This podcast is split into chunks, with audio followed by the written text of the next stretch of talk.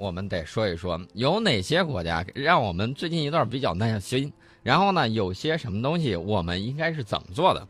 呃，首先我们要提一点南海的问题，大家都非常清楚了。那么我们跟东盟的关系该怎么样呢？我们从各种各样的这种媒体里头能够了解到，有些国家在这儿不能说浑水摸鱼吧，是有点想这个占点小便宜这个意思在里头。嗯，但是大家要注意，我们和东盟的这种大方向是什么？中国和东盟关系拥有巨大的这种发展潜力，那么不应该受到南海问题的这种影响。呃，在十八号的时候，新加坡，然后呢有一场这个研讨会，这个研讨会的主题就是南海问题与区域合作发展高端智库学术研讨会。他们在讨论的问题就是中国和东盟的战略伙伴关系。那么我们之间的这种大局然后我们之间的这种贸易和投资、政治与安全机构之间的合作，我们已经看得很清楚呢。有些国家它的这个。它的这个安全机构啊之间的这种合作，我个人认为还要提升一些。为什么要提升呢？你想一想，我们每年有多少人到东南亚去旅游？这种安全问题，其实呢，如果说安全问题恶化的话，实实在在的对投资、对旅游，对他们都是一个巨大的伤害。当然，有些国家域外国家啊想挑事儿，你说他们会怎么做？我们已经看到了过去几年里头有这样不和谐的声音在里面。所以说呢，在这个时候，我们就更应该增进人民之间的这种相互了解。今年呢，也是中国东盟建立对话关系二十五周年。那么，二十五年来有一个数据统计，就去年，双方贸易额是达到了四千七百多亿美元，互访人次超过了两千三百万。这是什么概念？两千三百万呢？对，其实你发现没有，这个中方和东盟国家呢，正在携手努力。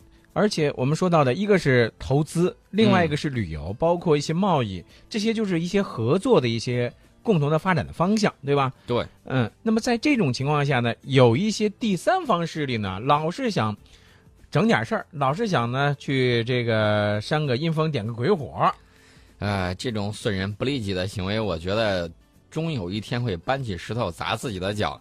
我们的目标是到二零二零年和东盟的贸易额都要达到一万亿美元，新增双向投资是一千五百亿美元的这个目标。大家可能说啊，二零一五年双方是四千七百多亿，对吧？这四千七百多亿什么概念呢？我们跟美国，大家之间算一算，我们跟美国的这个贸易额有多少？然后你再看一看东盟，基本上就是紧追其后。所以说呢，东盟对我们的这种发展呢也非常的重要。对，然后呢，我们也看到。这个东盟啊，它也有很丰富的这种资源。大家去看很多的这种，呃，橡胶啊等等。我说的是橡胶，不是香蕉啊，不是猴子吃的那个香蕉。哎，说到这儿了，我得顺便提一句，有些地区还有有些国家啊，说这个什么水果不是坏了吗？嗯他说把那坏的捡出去就行了，不用整箱销毁。我们要保证人民吃饭的这种安全呐，不能随随便便把什么乱七八糟东西都进进来，对不对安全是非常重要嗯，食品安全非常的重要。那么，呃，拐了个题外话啊，拐了个题外话，我们还是要说。那么大家会说分歧怎么办啊？你说你的，我说我的，那肯定是不行的。得有效的管控分歧，我们完全不需要第三方势力介入。呃，东盟这几年呢，他自己也看得很清楚，而且东盟内部呢，呃，很多国家并不是铁板一块，它有些问题上有各自的这种。呃，利有各自的这种声音，有一些各自的一些小算盘啊。对，那么我们就要啊跟大家说好啊，中间我们自己间的这种分歧，我们把它管控好。我们坐下来谈谈一谈分歧怎么解决，不需要把第三方势力引进来，这一点很关键。另外呢，我看到这个中国人民大学新闻学院院长、国务院新闻办公室原主任赵启正呢。就说说他说中非双边的谈判呢不怕慢就怕停，因为菲律宾也是东盟成员嘛，这个事儿很关键。现在各方呢都希望中俄和和菲律宾重启双边谈判，两国进行协商的时候，可以先从容易解决的问题入手，一步一步往前走，不怕慢就怕停。对，开车的朋友都知道说有一个话叫这个不怕慢就怕站，是吧？嗯，要站那不动呢，就堵了就比较麻烦了，是吧？对。那同样的，刚才呢这个你提到的。呃，原国务院新闻办公室主任赵启正呢表示说，这个中非双边谈判不怕慢就怕停，这个实际上呢就是双方啊都希望呢能够两国重启会谈，并且取得实质性的一些结果。对，现在菲律宾的媒体报道的是，菲律宾现任总统杜特尔特已经表示要派人访华，而且呢要跟我们开展有关南海问题的谈判。嗯，我个人觉得两国应该秉持相互尊重、共同协商的这种立场，妥善把南海问题重新拉回外交谈判的这种轨道上。不，不过如果我们要重启外交机制的话，绝不能以所谓的南海仲裁案裁决结果为上谈基础，那是不可能的。没错。而且之前我们不止一次的提到过，那个所谓的仲裁结果就是一张废纸而已啊。对，而且完全是山寨法院，联合国都都不承认的啊，联合国绝不背这个对锅。对对对，那么最近菲律宾国内呢，也有一个情况让我觉得，呃，我们看着菲律宾国内政治是有一定的变化的。哪个问题呢？就是你还记得不记得菲律宾有一个前总统女总统阿罗约？阿罗约对，嗯阿罗约，呃，菲律宾的最高法院宣布说阿罗约无罪，并且要求立即予以释放。呃，阿罗约是在二零一二年的十月被指控滥用国家彩票基金遭到逮捕的。那么阿罗约呢拒绝认罪，并且上诉到了最高法院，要求撤销这一诉讼。呃，这个案件呢就进入无罪抗辩程序。他们具体什么情况呢？咱不去细究。但是我个人觉得，有没有说阿基诺三世我正想提到这个事儿。嗯阿阿基诺三世，你看他上台之后他做的这个事情，这个数典忘祖的人做的一些政治斗争？对嗯啊、所以呢，对于菲律宾国内的他本身的这个事情咱不管啊，嗯，但是有一点儿，我觉得，呃，不要想着菲律宾总觉得自己我能够给一些，比如说第三方的势力能够提供一些借口，像有一些国家，哎，来我这儿搞点什么军事演习啊，什么等等等等，就是这个你还记得不记得？有一段时间菲律宾呢，呃，那时候杜特尔特还没有上台的时候啊，那个时候呢，好像就吆喝着说，哎呀，你看美国你来我们这儿这个来演习吧，我们来一块儿搞一个军事演习等等。一再的要求，还要求航行嘛，要求美国的这个航母舰队去航行嘛。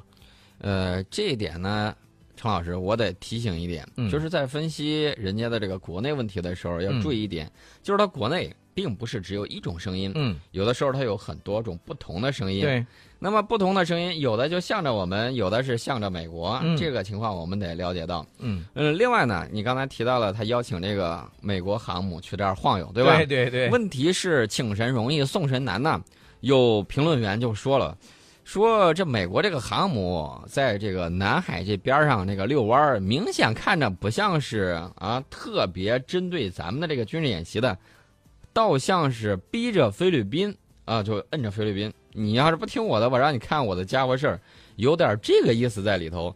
呃，我觉得美国的这个套路太深，我有点看不太懂。你看不太懂是吧嗯啊，但是有一点呢，美国呢是一些近期老是以维护航行自由为名头啊，来借口在南海呢频繁的举行军事演习，这个就有点儿，呃，把这个南海的水啊想越搅越浑了就。呃，最近一段，英国在发布一报告啊，说这个伊拉克并没有拥有大规模杀伤性武器，揭穿了美英发动伊拉克战争的自私目的。那么，部分西方国家呢，对叙利亚、伊拉克等中东国家的这种动乱局势呢，是负有责任的，这个是毫无疑问的。这些事实表明什么呢？跟随西方国家起哄闹事儿，后果很严重，石头会砸脚，而且经常是砸不着美国，砸着你自己的。而且砸了脚还可疼，你知道吗？嗯。嗯那么美国，啊，咱就直说了吧，这些域外国家在幕后操纵，他们是什么目的？嗯目的是打乱中国和相关国家的发展进程。嗯早些年的时候啊，鸠山还在日本这个执政，嗯啊，当时这个中日韩的这种自贸谈判，嗯然后呢就如火如荼的进行。结果呢回去了之后啊，负责谈判的这个财务相莫名其妙的就没有了。嗯，然后呢，我们又看到美国叫嚣着把航母派过来，然后呢，又以这个朝鲜为借口，各种说事儿。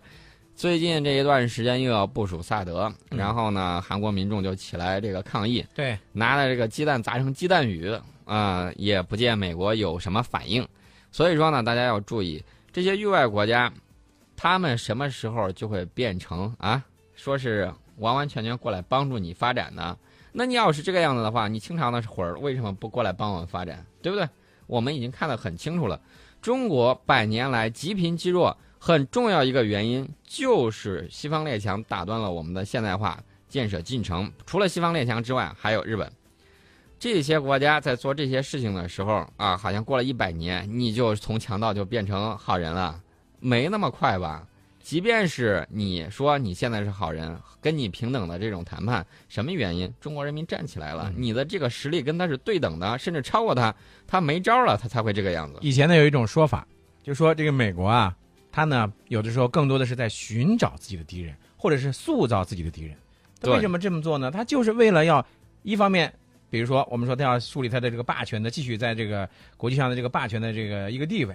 另外一方面呢，它其实在某些这个地方啊，它制造一些小的冲突之后呢，它也可以把它的一些所谓的新战法呀，包括它的一些这个新式的这个武器呢，来进行一些应用。之前就有一种说法，比如说在某些地方呢进行的一些小范围的一些这个局地的一些小的冲突的时候，就有这个美国的影子在里面。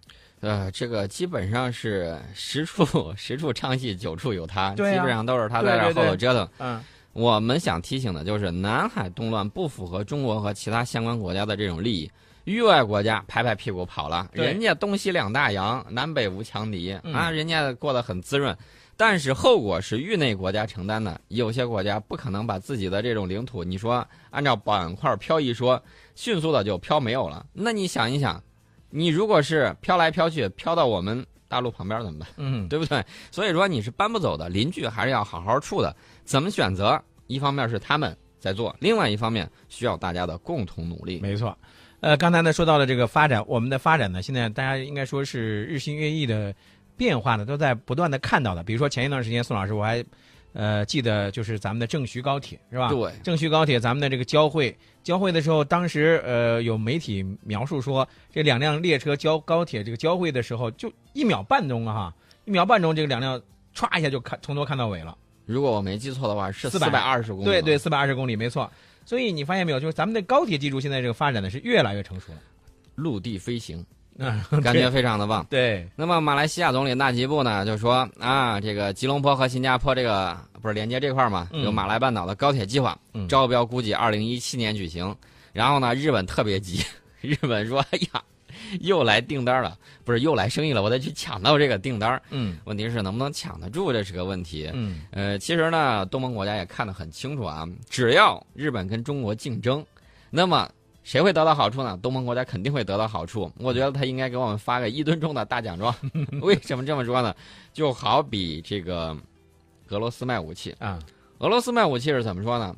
中国高调的展示了一款俄制武器，嗯然后呢，印度一看说呀呀呀呀呀呀呀，这什么情况啊？赶紧给我弄一个，弄一个，弄一个。然后呢，就跑到了俄罗斯，俄罗斯一边高兴的数小钱钱，一边背后我演绎的啊，纯属个人演绎，纯属啊个人演绎，说兄弟，这是你应得的那一份儿，下回咱们接着演。所以说呢，这种情况我觉得还是很有意思的。只要你技术好，只要国际政治关系没有问题，我告诉大家，市场经济我们公平竞争，谁赢了算谁的。没错。呃，现在我们来看一下微信平台上大家呢和我们的这个互动啊，一个是奥菲利亚呢提出来了两个问题，就是关于这个呃韩国的民众呢对于萨德系统呢应该是非常反对的，是吧？对。那么说韩国当局会不会撤销呢？呃，这是一个问题。另外一个呢，他也提到了这个呃，除了南海热闹非凡之外呢，也想关注一下关于东海。这个呢，其实呃，宋老师，咱们也可以简单的给大家说一下啊。呃，其实呢，东海的问题呢，跟南海的问题是有相互的关联性。这个战略上呢，有一种方式叫打到外线去，因为内线作战的话会砸到自己的花花草草，不太好。嗯呃，用我们通俗的说法叫围魏救赵。嗯这个日本呢，还是非常熟人我们相关的这种兵法的。嗯他在东海遭遇了这种压迫式的这种呃压力，然后呢，他实在是没办法。大家可能会说，你有例子吗？有具体事实吗？嗯有。我们看到日本的这种战斗机还是王牌飞行员，居然被吓得抱头鼠窜，然后把这个热焰弹都打出来了。我在另外一个节目里头，我曾经讲过这个问题，讲过这个问题，大家可以去看看日本的 F 十五 G 面对我们的苏三零，面对我们的歼十一 B，面对我们的歼十，到底是什么样一种状态？大家明白了这些之后呢，就了解到为什么日本要掺和到南海去，原因非常非常的简单，南海非常的重要。对，怎么个重要法儿？大家不要忘了，通过马六甲海峡的这种商船，不光是到我们这儿去，也到日本去，也到韩国去，嗯大家就明白这个地方的重要性了吧？日本将来，我个人认为会选择在一个合适的时机嗯，啊，继续跟我们搞这种自贸谈判。嗯其实你刚才咱们说到这个萨德系统的时候呢，美国呢，呃，是公开了关岛的萨德系统的基地呢，但是这样做的这个做法呀呢，也没有能够平息韩国国内的一些抗议。这个就等于说是拿一种小的东西嗯去掩盖它大的目的。他搞的这种什么电磁波辐射测量啊什么之类的，无非是一种掩耳盗铃。周围的群众不知道这个电磁波辐射吗？周围的群众担心的是安全的问题，因为你把这个东西部署到这儿，一旦战争发生，你这儿就会收到不同的快递。啊，收到快递之后你怎么办？拆包不拆包啊？人家自动拆包的。所以说呢，这个韩国民众看得很清楚。另外，我们也知道萨德系统部署在韩国那个地方，连首都经济圈都无法覆盖。你要知道，首尔这个首都经济圈的这个人口占了韩国人口很大的比重，覆盖不了。那你干什么用？难道让这些人啊顶着这个炮火，人人家有铁锤，我有天灵盖，不能这样吧？哎，你又让我想起来了原来的那句这个民谚啊，嗯，呃，这个大头大头，下雨不愁，是吧？人家有伞，我有大头，是不是对是？对对对，问题是这次下的不是雨，有可能是东风雨。啊